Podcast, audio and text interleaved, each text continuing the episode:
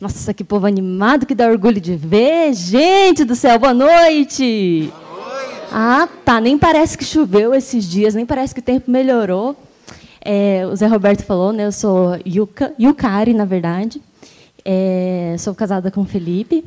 E eu tenho, eu estou muito feliz de poder hoje partilhar da palavra de Deus com vocês. É interessante que assim, essa palavra já estava escolhida desde o começo do ano, né? Já foi passada desde o começo do ano, antes mesmo de que a gente soubesse o que iria acontecer nesses meses todos e que meses, não é mesmo? E a palavra de Deus, ela Deus já sabia, já estava nos desígnios dele, e essa palavra, ela vem totalmente dentro desse contexto que nós estamos vivendo agora. Mas antes da gente pegar a palavra, eu quero convidar você mais uma vez a fechar os seus olhos e permitir que Deus fale ao teu coração através dessa palavra do dia de hoje. Então eu convido você a rezar comigo, Senhor, que a tua palavra entre em meus ouvidos, na minha mente e no meu coração. Espírito Santo, eu permito eu te dou liberdade que a palavra de Deus age em mim conforme a tua vontade. Amém. Nós vamos pegar então a palavra de hoje, que é 1 Coríntios, capítulo 10. Por favor, quem puder pegar, já pega. Deixa aí no jeito. 1 Coríntios, capítulo 10.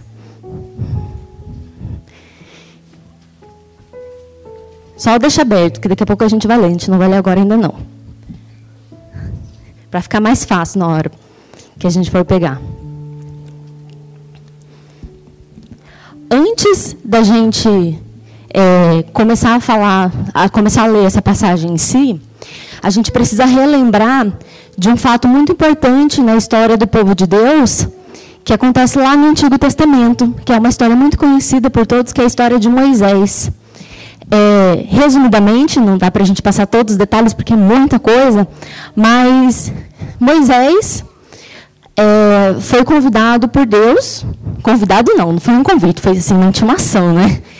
Olha só, Deus chegou para Moisés e falou assim: Moisés, o povo de Israel, escravo do Egito, e você está sendo convidado, sem poder dizer não, a pegar esse povo, atravessar com ele o deserto e levar ele até a terra prometida. E aí começa a acontecer um monte de coisa. No começo, é, Moisés vai lá, pede para o faraó, fala, ah, faraó, é, deixa levar o povo, o faraó não deixa. Aí começa Deus a dar provas, o, é, Moisés e o Arão levam uma vara e diante do faraó a vara vira cobra e o faraó não acredita. E aí começam a vir as pragas do Egito, até que em determinado momento o faraó pega e fala: Olha, Moisés, leva, pode levar. Porque aí começaram a vir muitas pragas no Egito e o faraó acreditou na palavra que Moisés dizia e deixou Moisés levar o povo para o Egito. Desculpa, levar o povo do Egito para a terra prometida. Porque o povo de Israel estava vivendo na escravidão lá no Egito. E aí Deus falou para Moisés: tira esse povo do Egito e leva eles para uma terra onde há leite e mel, que é a famosa terra prometida né, do Antigo Testamento. E aí, então, é, tudo certo, tudo lindo, tudo maravilhoso. Vamos pegar o povo do Egito, levar eles para a terra prometida. Só que não foi tipo assim, eu vi, eu procurei hoje na internet disse que são 200 quilômetros só. Não é tipo igual hoje em dia que a gente pega um carro em duas horas e meia, três horas e a gente está em algum lugar com 200 quilômetros, né? Naquela época eram caravanas que seguiam a pé, tinham é, o deserto, ele tinha como um deserto, né? Era areia, não era simples a locomoção, era muito difícil. E aí Moisés leva o povo dele e na hora que eles estão saindo do Egito acontece o quê? A famosa passagem que a gente conhece, né? O povo é, para de frente para o Mar Vermelho, e aí o faraó muda de ideia, ele fala, ai gente, o que, que eu estou fazendo? Estou libertando meus escravos. Não, vou mandar os cavalos, os cavaleiros sobre os carros atrás do povo, não vou deixar eles irem embora não. E aí Moisés se vê com o povo na frente do mar, que ele não tinha como atravessar naquele momento, que era o mar, pensa atravessar o mar, não tinha como atravessar, e olha para trás, vem vindo exército do faraó. E aí, naquele momento acontece aquela, aquele grande prodígio, né? que é, o mar se abre, o povo de Israel passa, e os carros, cavalos, os cavaleiros do Egito são todos tomados pela água. E aí Moisés canta aquele cântico maravilhoso, né? Dizendo: Cantemos ao Senhor que fez brilhar a sua glória, porque ele precipitou aquilo que era mal. É, e aí ele canta esse cântico maravilhoso e o povo vai embora. Só que aí no meio do caminho, tipo, a, a, pior parte não tinha passado ainda, porque era só o começo da história. O Mar Vermelho é só o começo da história. É, eles passam pelo Mar Vermelho e aí é, começam a vir a vida no deserto. Vem a fome, vem a sede, vem o cansaço, vem a vontade de se perder e de desistir, vem a, a, a murmuração, e aí Deus, que é Deus, que não precisa mas Deus, que é Deus, o que, que ele faz? Ele começa a provar para o povo o amor que ele tinha por aquele povo. Num determinado momento, ele pega e fala para Moisés: o povo está reclamando que está com sede? Pega a vara, bate na pedra e vai fazer jorrar água. Isso acontece. Ele bate com a vara na pedra e água para o povo beber. Aí o povo está com fome. E aí o que, que Deus faz? Deus manda cair pão do céu, é o maná que cai do céu, e o povo se alimenta. Então Deus, ao longo de toda a caminhada, não deixa o teu povo desamparado. E aí a gente entra aqui em 1 Coríntios, capítulo 10, do versículo 1 ao versículo 4. São Paulo está conversando aqui com uma comunidade que ele fundou. Ele fundou uma comunidade e aí ele continuava a caminhada dele e ele escrevia cartas para as comunidades. E aí aqui no capítulo 10 ele está falando com a comunidade de Coríntios. Vamos ler então, versículo 1 ao versículo 4. Não quero que ignoreis, irmãos, que os nossos pais estiveram todos debaixo da nuvem, e que todos atravessaram o mar, todos foram batizados em Moisés, na nuvem e no mar. Todos comeram do mesmo alimento espiritual e todos beberam da mesma bebida espiritual, pois todos bebiam da pedra espiritual que os seguia, e esta pedra era Cristo. Palavra do Senhor. Graças a Deus. Então aqui em São Paulo ele está lembrando, falando assim para o povo, né? Falando assim, falando para o povo de Coríntios. Ó, vocês lembram o que aconteceu lá atrás? Que nós somos filhos do mesmo Deus. Vocês lembram o que aconteceu lá atrás? Eles comiam da mesma comida, eles recebiam a mesma bebida espiritual, que era o próprio Jesus Cristo, mas aqui ele se refere especificamente da água, né, da pedra, da água que jorrou da pedra. E ele começa a lembrar essas, esses prodígios, essas bênçãos, essas coisas boas que aconteceram. E retomando ali também a história de Moisés caminhando com o povo no Egito, é, como é que o povo respondia a tudo isso? Como é que o povo respondia? O povo recebia comida do céu e reclamava porque era a mesma comida. O povo recebia a chance da liberdade e reclamava porque estava cansado. E aí algumas coisas é, aconteceram. Por exemplo, várias, várias, várias coisas aconteceram. Mas, por exemplo, um dia Moisés foi rezar, essa passagem também é bem conhecida, foi, subiu ao monte para rezar, e foi até o momento em que ele recebeu os dez mandamentos de Deus. E aí ele demorou lá, né? fez naquele momento dele com Deus lá, Deus e ele, e o povo ficou lá esperando Moisés descer do monte. E o povo não aguentou esperar Moisés descer do monte, e aí o que, que eles fizeram? Construíram o bezerro de ouro. E aí, quando Moisés desceu do monte, estava lá o povo adorando o bezerro de ouro. Além disso, durante o caminho, é, eles se encontravam com pequenas comunidades e teve um povo que se envolveu, alguns homens, muitos homens, muitos homens, que se envolveram com a prostituição, que começaram a dormir com as mulheres que, pagãs que viviam ali e começaram a adorar os deuses dessas mulheres pagãs e faziam sacrifícios de é, animais, matavam animais, consumiam animais com as mulheres pagãs. E aí sobre eles veio a praga de Deus e mais de 23 mil homens morreram, diz a palavra de Deus. E veio é, a murmuração entre eles, eles reclamavam demais. É, teve uma vez que eles estavam é, reclamando e murmurando da fome, e aí vieram as serpentes, e as serpentes mataram o povo que andava pelo caminho. E aí o que, que acontece aqui? São Paulo, aos Coríntios, relembra esses fatos nos próximos versículos, do 5 até o 10. Não obstante, a maioria deles desgostou a Deus, pois seus cadáveres cobriram o deserto. Está falando das pessoas que morreram. Essas coisas aconteceram para nos servir de exemplo, a fim de que não a fim de não cobiçarmos coisas más. Como eles cobiçaram? Nem vos torneis idólatras, como alguns deles, conforme está escrito. O povo sentou-se para comer e para beber, e depois levantou-se para se divertir.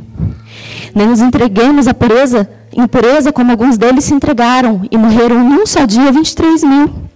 Nem tentemos o Senhor, como alguns deles tentaram, e pereceram mordidos pelas serpentes. Nem murmureis, como murmuraram alguns deles e foram mortos pelo exterminador. Palavra do Senhor. Então, aqui, São Paulo está lembrando de tudo que aconteceu e dizendo tudo aquilo que aconteceu lá atrás serve para nos ensinar. Tudo aquilo que aconteceu para o povo de Israel, todas as bênçãos, todas as, as, as, as é, os presentes, as dádivas de Deus, o pão, a água, a liberdade, tudo isso foi concedido a eles e diante de todas as reclamações, todas as murmurações, diante de todos os problemas, as dificuldades, so, veio sobre eles também o castigo, né? Veio sobre eles também, e aí ele usa essa expressão forte, né? Os cadáveres estão sobre o deserto. Estão sobre o deserto. E aí ele fala, eu só estou falando isso para vocês, para lembrar vocês do que aconteceu, para que isso sirva de exemplo para nós. Que isso seja exemplo para nós. E a palavra de Deus ela não acontece só no momento que ela é escrita. A palavra de Deus é atualizada. A palavra de Deus é atual. Então, o que São Paulo disse para aquele povo está dizendo para nós hoje é exatamente isso. Eu estou dizendo todas essas coisas para que vocês se lembrem o que aconteceu lá atrás e vocês não sejam como eles. Não sejamos como eles. E aí vem, olha só, versículos 11 ao 13. Ah, tá, só deixo, só finalizando, né? Antes da gente ler aqui, só para lembrar, né? Aí depois de 40 anos de caminhada, o povo de, de é, o povo de Israel chegou até a terra prometida, né? Então aquilo que foi prometido lá atrás para Moisés, 40 anos antes do, do fim da caminhada, se concretizou. Deus prometeu que eles chegariam até a terra onde manda leite e mel, e eles chegaram 40 anos depois, e no meio do caminho todas essas situações aconteceram. Pessoas nasceram, pessoas morreram, veio a fome, veio a sede, mas veio a água, veio o pão do céu, veio a murmuração, veio a reclamação. Novas pessoas é, entraram lá no, nessas comunidades e foram convertidas. Outras pessoas se perderam pelo paganismo, se perderam por adorar outros deuses. Muita coisa aconteceu nesse período, mas eles chegaram até a Terra Prometida. E aí vamos então ao versículo 11 ao versículo 13. Todas essas desgraças aconteceram para o nosso exemplo. Foram escritas para advertência nossa, para nós, que tocamos o final dos tempos. Portanto, quem pensa em estar de pé, veja para que não caia. Não vos sobreveio tentação alguma que ultrapasse as forças humanas. Deus é fiel. Não permitirá que sejais tentados além das vossas forças mas com a tentação ele vos dará meio, os meios de suportá-la e sairdes dela. Palavra do Senhor. Graças a Deus. E é justamente esse versículo 13 que é o nosso tema de hoje. Deus é fiel. Deus é fiel. Enquanto o povo estava lá no Egito, desculpa, no deserto, muitas coisas aconteceram. Entre elas, várias pessoas tentaram matar o povo de Israel que estava caminhando no deserto. Entre eles, tinha um homem que ele não tentou matar. Pediram para que ele é, entrasse em guerra contra o povo de Israel, mas ele recebeu um chamado de Deus. O nome dele era Balaão. E aí, é, ele, num dos momentos de oração dele, ele disse essas palavras: que Deus é fiel e que, e que é, tudo que Deus promete, Ele cumpre. Que Deus não é como o homem que mente, que Deus não é como o homem que se arrepende daquelas coisas que Ele diz, ou que se arrepende das coisas que Ele promete. Que Deus é fiel. E aqui a palavra vem nos lembrar novamente: Deus é fiel. E quais são as promessas que Deus faz para nós que não nos deixam, é, que, as promessas em que a gente tem que se prender? Quais são as grandes promessas de Deus? Quatro grandes promessas de Deus. para nós, especialmente nesse momento que nós estamos vivendo agora. A primeira grande promessa de Deus está lá em João, no livro de São João, que é: todo aquele que crê em mim terá a vida eterna.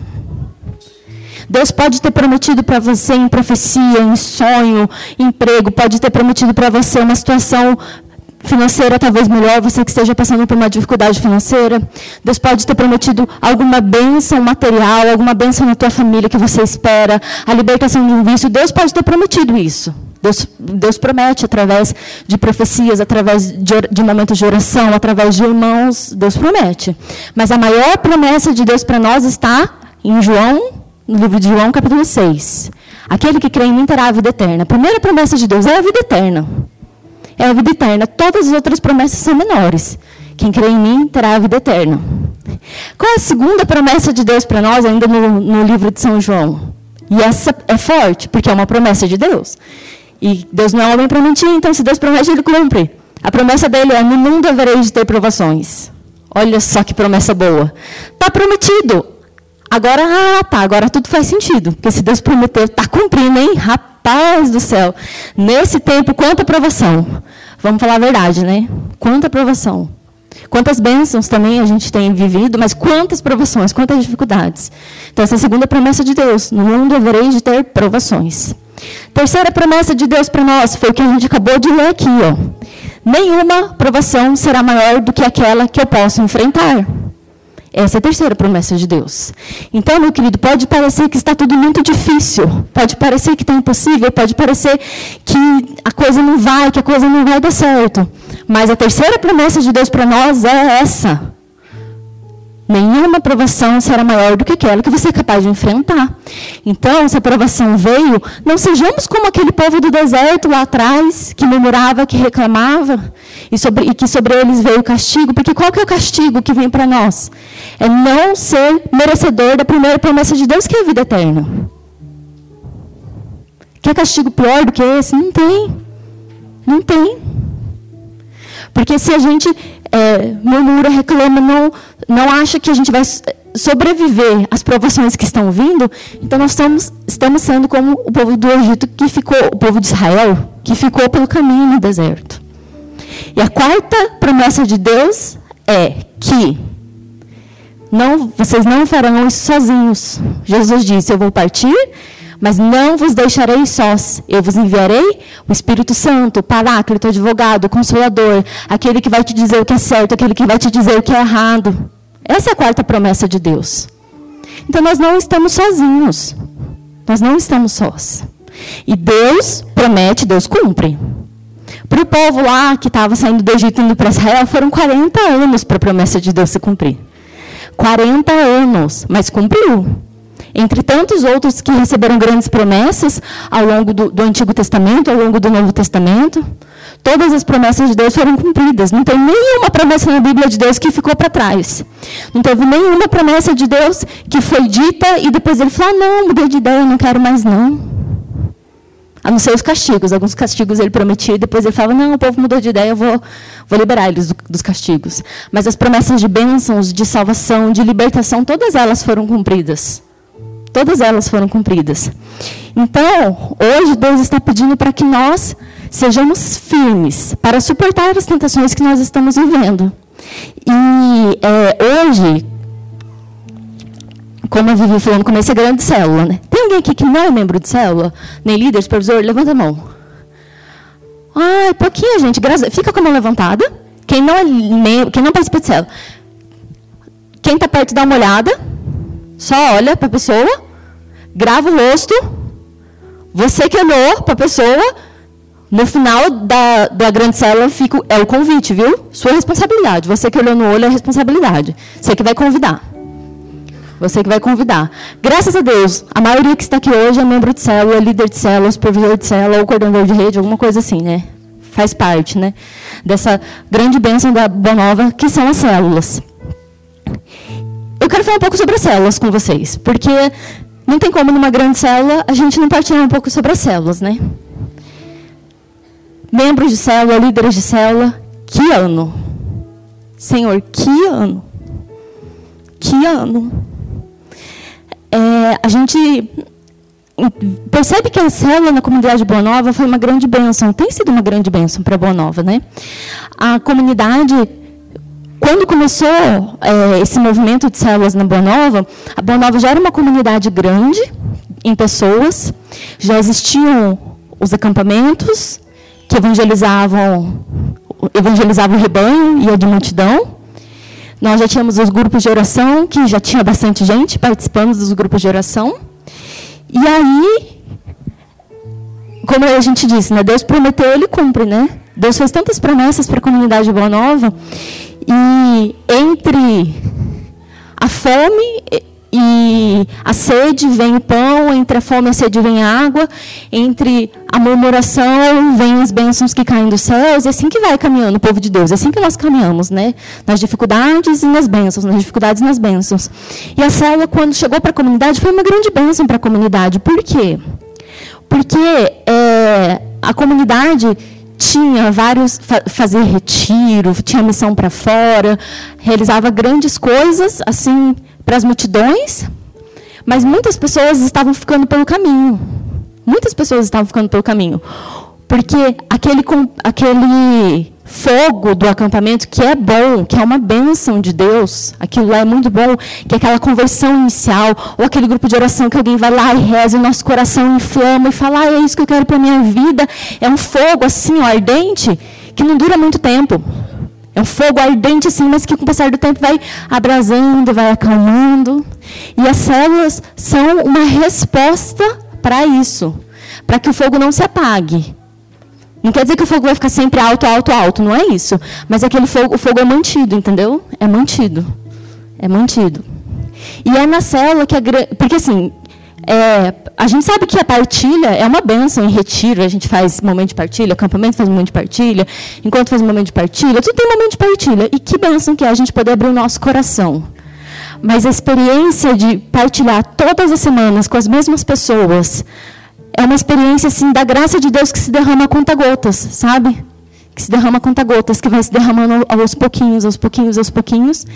E que quando a gente vê, a graça aconteceu eu, é, enquanto membro de célula, eu não percebia isso dessa forma. Eu, enquanto quando fui líder de célula, eu não percebia isso dessa forma. Mas quando tive a experiência de, de, de, de, ser supervisora de célula, foi uma coisa muito doida assim que aconteceu com a gente, porque é, eu ia na célula num dia, eu voltava um mês depois. Um mês depois, eu que não estava indo toda semana, eu vi uma transformação assim radical nas pessoas que os próprios membros da célula não percebiam. Mas era uma coisa assim muito. É, gritava, sabe? Aquilo gritava no meu coração. Eu falava, gente, o que, que é isso? Como assim essa pessoa em um mês? Em um mês a pessoa estava reclamando, não queria partilhar, não queria fazer nada, queria ficar mexendo no celular na célula. E um mês depois, dois meses depois, era aquela, sabe? Aquela, aquela partilha, aquele momento de oração. E, e aos poucos a célula foi evangelizando, evangelizando e foi, foi, crescendo dentro da comunidade Boa Nova, graças a Deus. Eu falo que hum, aquilo que traz as pessoas, o que, o que trouxe muitas pessoas para a comunidade foi o acampamento, mas aquilo que nos manteve aqui foi a experiência de vida em célula. Aquilo que manteve as pessoas na comunidade, que manteve as pessoas firmes, foi essa experiência. E que ano, não é? Que ano esse?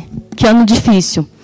É, quando a gente recebeu a notícia, ah, vão parar as células.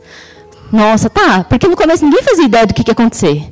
Alguém achava que lá em março, quando parou a célula, a gente ia ficar seis meses assim, sem poder se encontrar pessoalmente? Acho que ninguém imaginava que isso ia acontecer. Todo mundo falava assim, ah, não, um mês, tá bom, beleza. Ah, estou precisando de férias mesmo, os líderes, né? Ah, estou precisando de férias mesmo. Vai ser bom descansar um pouco. E Acontece que esse um mês não passou e aí veio a célula online. Gente, a célula online, essa é uma benção. Tem alguém aqui da rede jovem, rede juvenil? Levanta a mão. Para vocês é uma benção rede é, célula online. Agora pergunta para o povo da rede mista e da rede de casais como que é. Se toda célula não tinha um que falava assim, gente, por favor, quando não está falando, os outros fecham o microfone. Ou então, é, a pessoa que pegava o celular assim, ia partilhar e filmava o espelho com o quarto todo bagunçado de fundo. Teve, não teve? Fala sério, eu sei que teve. Sabendo. Está ah, rolando uma troca de olhares aqui no salão, não vou olhar. Para não julgar, né? Não vou olhar. Mas eu sei que teve. Eu sei que teve porque me contaram que teve. O líder ali todo empolgado dando ensino, e aí, naquele ápice, naquele momento, ou então na partilha, essa é melhor, na partilha, aquele momento que a pessoa está toda emocionada e vai partilhar de uma coisa da vida dela importante, e vem aquele momento de partilha, caiu a internet. Vamos reiniciar o modem, pessoal, peraí. Aí começa a chegar as mensagens no WhatsApp. Travou aqui, eu não estou ouvindo, eu não estou entendendo, estou reiniciando meu modem. Aí quando a pessoa volta, a pessoa, ih, não lembro mais onde que eu parei. Até onde que você ouviu o que eu estava falando? E aí fomos caminhando alguns meses nessa bênção que é essa aula online. É bênção de Deus. Né? É o período de, de, purificação, igual o período do deserto. Foi o período de, de, de sede aqui. Não foi o período de fome. O período de fome foi aquele né, fome e sede foi no começo, que não tinha nada. Aí quando começou online, foi esse período aí, de vez em quando fome, de vez em quando sede. E o pior de tudo, né, as pessoas que desistiram, que ficaram pelo caminho, as pessoas que não quiseram mais, falaram, ah, não, não quero isso para mim. Quantas células, né, quantos membros a gente perdeu nas nossas células? Porque tem pessoas que queriam estar lá pessoalmente e não estavam conseguindo mais ver, não estavam mais conseguindo é, se sentir atraídas por fazer as reuniões online e tudo mais. Então, não só nas nossas células, mas na vida como um todo, né? Que deserto que foi esse, né? Que deserto não, porque deserto a gente está até agora, a gente continua caminhando. Mas eu quero lembrar para vocês o tema da nossa pregação. Deus é fiel. Não existe, não existe uma promessa de Deus que ele não cumpriu uma promessa de bênção, uma promessa de libertação, uma bênção de milagres que ele não cumpriu. Não existe. E eu quero lembrar para vocês, quem já está faz mais alguns anos aqui na comunidade, não muitos, alguns aninhos já, vai se lembrar que teve um dia, um momento determinado, que o Naor é, recebeu, não sei se foi o Naor ou se foi algum membro do conselho, que recebeu a passagem, né, multiplicar-vos em vez de diminuir, alguns anos atrás, e aí ele falou assim: esse é o momento da grande multiplicação das células. Sem data marcada, mas as nossas células vão chegar sem células, porque eram pouquinhas, né? Começou com uma célula, para vocês terem ideia, uma célula que caminhou quase um ano, e aí delas se multiplicaram, se multiplicaram, multiplicaram, até que chegou no número de células que a comunidade é, chegou, sei lá, 120, 130 células a comunidade, né? E é, Deus, naquele momento, quando ele deu aquela palavra para a comunidade, ele, Deus pediu: multiplicai-vos ao invés de diminuir, que está lá no livro de Jeremias. Mas o capítulo, quando termina, é, é Deus dando várias orientações, e aí no final, ele fala assim: Eu tenho reservado para vocês desígnios de prosperidade, desígnios de esperança, desígnios de bênção. Ó promessa de Deus, junto com a passagem, multiplicai-vos ao invés de diminuir. Eu tenho para vocês desígnios de prosperidade, desígnios de bênção, desígnios de, de, de, fortaleza, de perseverança. Né? E quando Deus deu aquela passagem lá atrás para a comunidade, Deus, ele prometeu. Ele prometeu. Prosperidade, a perseverança, e ele prometeu a bênção sobre as células. Aquilo foi prometido. E Deus não é homem como nós que mente, Deus não é homem como nós que desiste. O salmista fala, né? Para a gente, assim, pode a, a, tristeza pode até durar um, um, uma noite, mas a alegria vai vir, a benção vai vir. Assim como o povo de Israel, que caminhava pelo deserto, tinha dia que tinha fome, tinha dia que tinha sede, tinha dia que era só murmuração, mas a terra prometida chegou. Quando Deus prometeu para a comunidade, através das células, desígnios de bênção, de prosperidade, de esperança, Ele não prometeu isso em um ano. Ele não prometeu isso em seis meses. Ele prometeu. Ele prometeu. E aquilo que Deus promete, Ele cumpre. Especialmente agora para os líderes de célula, especialmente para quem está assistindo, quem está ouvindo depois, para quem está aqui agora, especialmente para você, líder de célula ou você que já foi líder de célula, você se lembra quando parecia que a célula ia morrer? Que tudo ia acabar e Deus, como se pegasse o cajado de Moisés e batesse na pedra, fizesse jorrar água, Deus mandou aquele membro para você que te ajudou a caminhar com a tua célula? Você se lembra disso? Você se lembra de quando você chegou e falou para o teu supervisor, olha, minha célula vai acabar, eu não quero mais continuar com essa célula. E Deus mandou outros irmãos para dentro da tua célula? Como se caísse o pão do céu. Você se lembra? Então por que agora nós murmuramos? Então por que agora nós duvidamos? Então por que agora nós reclamamos? Por quê? Isso serve não só para as nossas células, mas para as nossas vidas, pessoalmente falando. Poxa vida, quantas bênçãos Deus já, já concedeu a cada um de nós? Quantas libertações de vícios dentro das nossas famílias? Quantas vezes a gente achava que ia faltar o pão dentro de casa e no dia seguinte a providência vinha ou por um emprego, ou a providência vinha através de um irmão que dava alguma coisa para nós? Quantas vezes? Quantas vezes veio a doença bater na nossa porta e Deus realizou um milagre e curou? Ou se não curou, Deus realizou na, na, na, minha família o milagre da unidade entre as pessoas para suportar aquela doença, para suportar a partida de alguém que a gente amava. Quantas vezes? Quantas vezes a gente lutou contra os nossos pecados? E falava, não quero mais isso para a minha vida, e Deus nos deu a força para que a gente pudesse suportar. Quantas vezes? Quantas vezes nós estávamos presos, como o povo estava preso lá no, no, no Egito? Eu estava preso a uma situação pessoal que não ia ter escapatória, e Deus mandou Moisés na minha vida para me tirar da minha situação de escravidão e me fazer caminhar. Quantas vezes? Quantas vezes? E o que é que nós estamos fazendo agora? Se nós estamos caminhando, acreditando, sendo como aquele povo que não desistiu, que caminhava, que passava fome, que passava sede, mas que sabia que a promessa de Deus iria se cumprir, glória a Deus.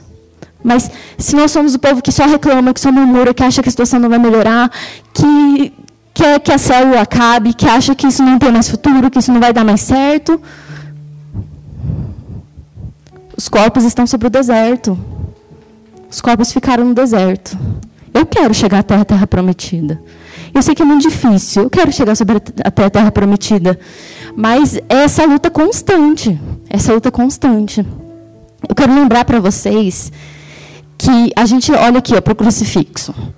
O crucifixo, ele nos relembra, com Jesus ali, nos relembra todo o sacrifício que Jesus fez por nós, todo o sofrimento e a morte de Jesus Cristo, certo? Mas quantas pessoas pelos outros já se sacrificaram, já morreram? Sabe o que é mais bonito da história de salvação? Nossa, cristã, católica, apostólica, romana, é que a nossa história de salvação ela não acaba com a morte. Ela não acaba na cruz. O mais bonito da história de salvação é que Jesus Cristo ressuscitou e vivo está. Depois da cruz, sempre vem a vitória. E não existe vitória sem a cruz. Não existe ganhar uma luta sem lutar, entendeu? Não existe isso. Não existe. E é por isso que Deus hoje, com tanta firmeza, está falando para a gente: olha, são Paulo diz para nós, para a gente lembrar: Deus é fiel, Ele não permitirá que sejas tentado além das vossas forças. Tá difícil? Tá. Eu sei que tá. Tá difícil para muita gente, tá difícil. Tá muito difícil.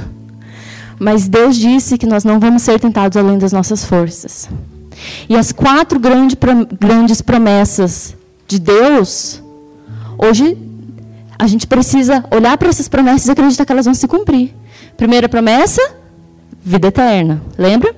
Segunda promessa, no mundo havereis de ter provações. Terceira promessa, nenhuma provação maior do que você possa suportar. E quarta promessa, vocês não vão passar por isso sozinhos, porque o Espírito Santo de Deus é aquele que vai estar do seu lado. Eu vou, mas não vos deixarei sós.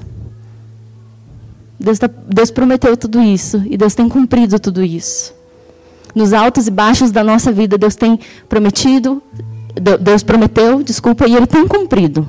Ele tem cumprido. Ao longo de todos os anos que nós vamos passar por esse deserto, Deus tem cumprido. Então eu quero agora convidar vocês para que a gente possa rezar por estas situações que a gente possa rezar pelas nossas células. Queria lembrar para vocês, olha só, a gente sente tanta falta dos nossos dos grandes encontros, dos retiros, dos acampamentos, dos servires, de estarmos juntos. Mas agora Deus está dando para nós um momento propício de nós podermos salvar as pessoas, apresentar a salvação para as pessoas, não no rebanho, não no grande grupo, mas nos pequenos grupos, nas nossas células. Sabe, aquela pessoa que você fala, poxa vida, ano que vem vai fazer o acampamento. Ano passado a gente estava com tal pessoa vai fazer acampamento ano que vem. Ah, ano, ano que vem vou botar o nome para a ficha. Ah, ano que vem não sei o que lá. Sabe essas pessoas que a gente tinha em mente ano passado? Então, não tem acampamento, mas tem célula. Tem grupo de oração. Tem. Ah, mas já convidei para célula, não aceitou. Então agora compromisso. Fixa uma pessoa na mente e reza todos os dias por essa pessoa, para que ela um dia aceite o convite de entrar numa célula. É a forma como Deus está nos alimentando agora. Você acha que o povo do Egito, o povo de Israel lá no deserto queria comer só pão que caía do céu e queria tomar só água? Lógico que não. Estava esperando cheeseburger e a Coca-Cola. Criançada estava esperando McLanche feliz, entendeu? Mas não era o que tinha para aquele momento. O que tinha para aquele momento era o pão que caía do céu, sem fermento, e a água era o que tinha. O que é que nós temos agora? Que é uma grande bênção, que nem é só um pão sem fermento, é um pão bem caprichadinho, um lanchinho natural, que é célula. Olha só. Vamos rezar pelos irmãos que estão afastados para que eles entrem nas nossas células. Chega de murmurar pelo que nós não temos. Está na hora de agradecer por aquilo que nós temos. E quanta coisa nós temos. Quantas cadeiras vazias nesse grupo de oração que aquela pessoa que você quer tanto que faça acampamento podia estar sentada agora aqui nesse momento? Quantas células com dois, três, quatro membros, o líder lutando ali e você sonhando com uma vaga de acampamento para alguém? Quantas células, quantos líderes, ó, batalhando, batalhando por suas células, com uma vontade de fechar, mas tendo a virtude da perseverança acima da vontade própria? Quantos líderes, gente? Quantos líderes? E por eles eu sou extremamente grata a Deus. Porque você, líder, que continua perseverando com a sua célula, está mantendo aceso o motor de tantas pessoas que, se não fosse por causa das células, estariam totalmente afastadas de Deus. Louvado seja Deus, porque você não desiste. A comunidade Boa Nova é extremamente grata pelo teu esforço, pela tua dedicação, líder a todos os supervisores que continuam acompanhando os teus líderes, coordenadores de rede, que têm ouvido tantas partilhas, tantas dificuldades, tantas pessoas que querem desistir, mas que, ó, passando por dificuldade pessoal, muita dificuldade pessoal, e tendo que ouvir reclamação, murmuração, e continua ali, ó, firme, forte, perseverante. Vocês estão tirando o povo da escravidão do Egito e levando eles para a terra prometida. Creiam na promessa de Deus. Deus é fiel. Nenhuma provação maior do que você possa suportar. Vamos fechar os nossos olhos agora. E vamos entregar a Deus as promessas que Ele fez para a nossa vida. Seja você membro de célula ou as promessas pessoais. A promessa de um emprego. A promessa da providência de Deus para que não falte pão de cada dia na tua mesa. A promessa de um filho que não vem, que você reza, que você pede, que você espera por isso. A promessa da cura de uma doença na tua família. A promessa que Deus te fez, que você é libertado dos teus vícios. Quais foram as promessas de Deus para a tua vida, para a tua história? A grande promessa da vida eterna. Lembrem-se o choro pode durar uma noite, mas a alegria vem de manhã. Deus não é homem como nós que mente, que muda de ideia. Se Ele prometeu, Ele vai cumprir. Ele nunca prometeu um caminho, uma terra prometida sem as provações no caminho. Mas Ele prometeu que se as provações viessem, nós teríamos força suficiente para enfrentar cada uma delas. E por isso, então, agora nós vamos rezar isso. Dizer para Deus que, que nosso Deus é fiel que nosso Deus não mente, que nosso Deus é um Deus vivo, um Deus de aliança. Senhor, eu sei que os teus olhos, sempre atentos, permanecem em mim. Eu sei, eu não tenho dúvida, Senhor, que o Senhor ouve as minhas preces, que o Senhor ouve o meu clamor. Eu sei, Senhor Jesus, que está muito difícil, que parece que essa treva não tem fim, mas eu acredito que depois da treva vem a luz. Eu sei que os seus olhos, sempre atentos, permanecem em mim. Vamos rezar. Sei que os teus olhos, sempre atentos, permanecem em mim. E os teus ouvidos, Eu quero ler aqui para vocês aqueles versículos que terminam aquela passagem: multiplicar-vos ao invés de diminuir, que está lá no livro de Jeremias, que o Senhor diz. Bem conheço os desígnios que mantenho para convosco, desígnios de prosperidade, não de calamidade, de vos garantir um futuro e uma esperança. Vós me invocareis e vireis suplicar-me, e eu vos atenderei. Vós me procurareis e me haveis de encontrar, porque todo o coração me foste buscar. Permitirei que me encontreis e vos tratarei do, tirarei do cativeiro e vos irei buscar em todas as nações e em todos os lugares onde vos dispersei. Eu vos prometo desígnios de prosperidade e não de calamidade, de vos garantir um futuro e uma esperança. Hoje Deus renova para nós essa palavra. Deus está renovando para nós, nos relembrando. Não é? Ele não está prometendo de novo porque Ele já prometeu isso. Ele está nos relembrando que a promessa foram desígnios de prosperidade, não de calamidade, de futuro e de uma esperança. E que Ele fala que se você invocar verdadeiramente, se você pedir para Deus, o seu pedido será atendido. Então peça, irmão, peça. A gente às vezes tem medo de pedir. Peça. A gente tem medo, a gente acha que a gente não pode pedir, que pedir é ruim. Não é. Deus está dizendo: peça, me invoque, clame meu nome. Nesse momento é presente para o Senhor. Qual é a situação que você tem vivido que tem te feito perder a esperança da vida eterna? Que tem te feito perder a esperança de alcançar a terra prometida? Qual a promessa de Deus que, que Deus fez e que você acha que não vai se cumprir? Peça, Senhor Jesus, eu te apresento, Senhor, esta situação da minha vida. A situação do desemprego, a situação da dificuldade financeira dentro da casa. Eu te apresento, Senhor, a minha célula, Senhor, as células da comunidade católica Boa Nova, eu te apresento, Senhor, porque parece que não tem mais futuro, parece que a coisa não está indo, parece que não está caminhando, estou desanimado, extremamente desanimado. Eu te apresento, Senhor Jesus, essa situação difícil dentro do meu matrimônio, essa situação que eu tenho passado, essa vontade de desistir do meu matrimônio. Eu te apresento, Senhor, este vício que por várias vezes eu tentei abandonar e eu não consegui abandonar. Eu te apresento e eu te peço, Senhor Jesus, que o Senhor faça descer o pão do céu diante dessa situação, que jorre a água da pedra, Senhor, porque o Senhor é capaz de fazer isso. Que se abra o mar na minha frente que o mar se abra na minha frente e que eu possa sobreviver, que eu possa passar, Senhor Jesus, rumo à terra prometida, Senhor. Eu creio na tua palavra, eu creio na tua promessa. Eu sei que o Senhor é fiel, que o Senhor não mente. Por isso eu creio que o Senhor prometeu, o Senhor vai cumprir, mas eu estou cansado, eu estou com medo, estou querendo desistir. Por isso, nesta noite eu te peço forças para continuar caminhando, Senhor Jesus. Eu creio em Ti, Senhor Jesus, porque eu sei que o Senhor é o Deus de aliança, é o Deus de promessas. Agora é ficar de pé e você se virar para esta situação. Se, se você está rezando pela tua célula, vira para onde a tua célula está, onde que é a casa do teu anfitrião. Se é por alguém que está doente, onde é que está essa pessoa agora? Se você está rezando pela tua situação na sua casa, vira-se para a tua casa agora e reze por esta situação neste momento. E mais do que pedir agora, você vai proclamar o Senhor como Senhor dessa situação. Senhor, o Senhor é o Senhor da minha vida, o Senhor da minha história. Não pelo que o Senhor faz, mas pelo que o Senhor é. O Senhor é o Rei. O Senhor seja exaltado, seja glorificado, porque o Senhor é o Rei da minha família, da minha célula, porque o Senhor é o Senhor dos exércitos, Senhor Jesus. Porque eu creio que o Senhor está passando neste momento diante desta situação. E neste momento o Senhor está levantando desta comunidade, líderes motivados, membros que querem trazer mais pessoas para a grande graça que é a célula na comunidade Boa Nova.